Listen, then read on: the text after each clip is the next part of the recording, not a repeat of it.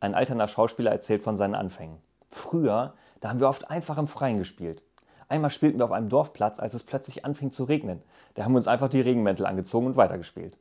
Und was war mit dem Publikum? fragt sein interessierter Zuhörer. Ach, dem habe ich meinen Schirm geliehen.